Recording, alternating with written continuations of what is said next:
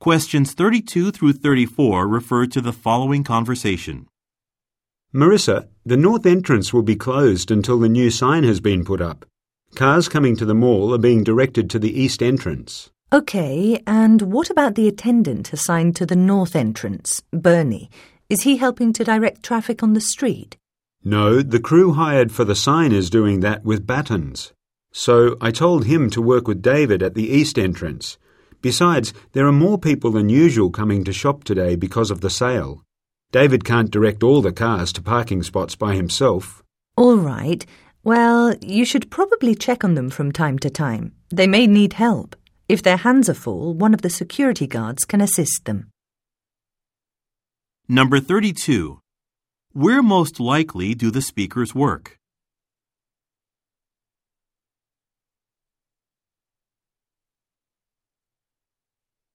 Number 33. According to the man, why is David unable to do a job on his own?